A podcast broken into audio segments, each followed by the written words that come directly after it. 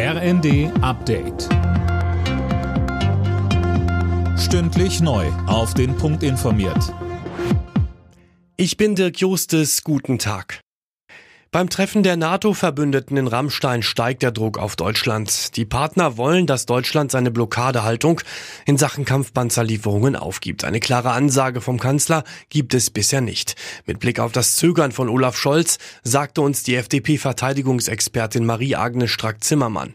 Ich glaube, da schwingt eine Sorge mit, dass der Wunsch nach härteren, nach mehr Waffen danach kommt. Also sozusagen, wann hört es auf, die Wünsche an uns zu äußern? Und da kann ich nur sagen, die Wünsche hören dann auf seitens der Ukraine an uns, an den Westen, wenn endlich Russland seine Truppen zurückzieht und die Ukraine verlässt.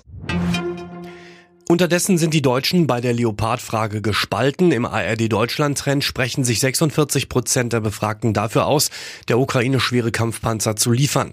43 Prozent sind dagegen. Der Rest kann oder will sich nicht festlegen.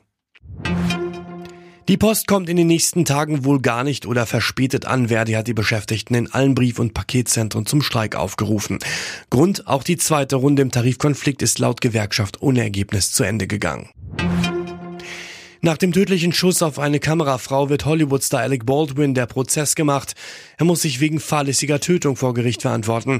Im Oktober 2021 hatte Baldwin bei Dreharbeiten versehentlich eine 42-jährige Kamerafrau mit einer Requisitenwaffe erschossen. Nach über zwei Monaten kehrt die Fußball-Bundesliga heute aus der Winterpause zurück. Zum Auftakt des 16. Spieltages empfängt der Tabellendritte RB Leipzig den Spitzenreiter FC Bayern. Bayern-Coach Julian Nagelsmann.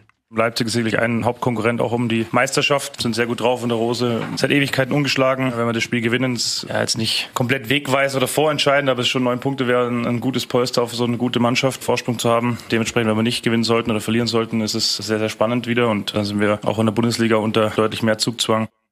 Los geht's um 20.30 Uhr. Alle Nachrichten auf rnd.de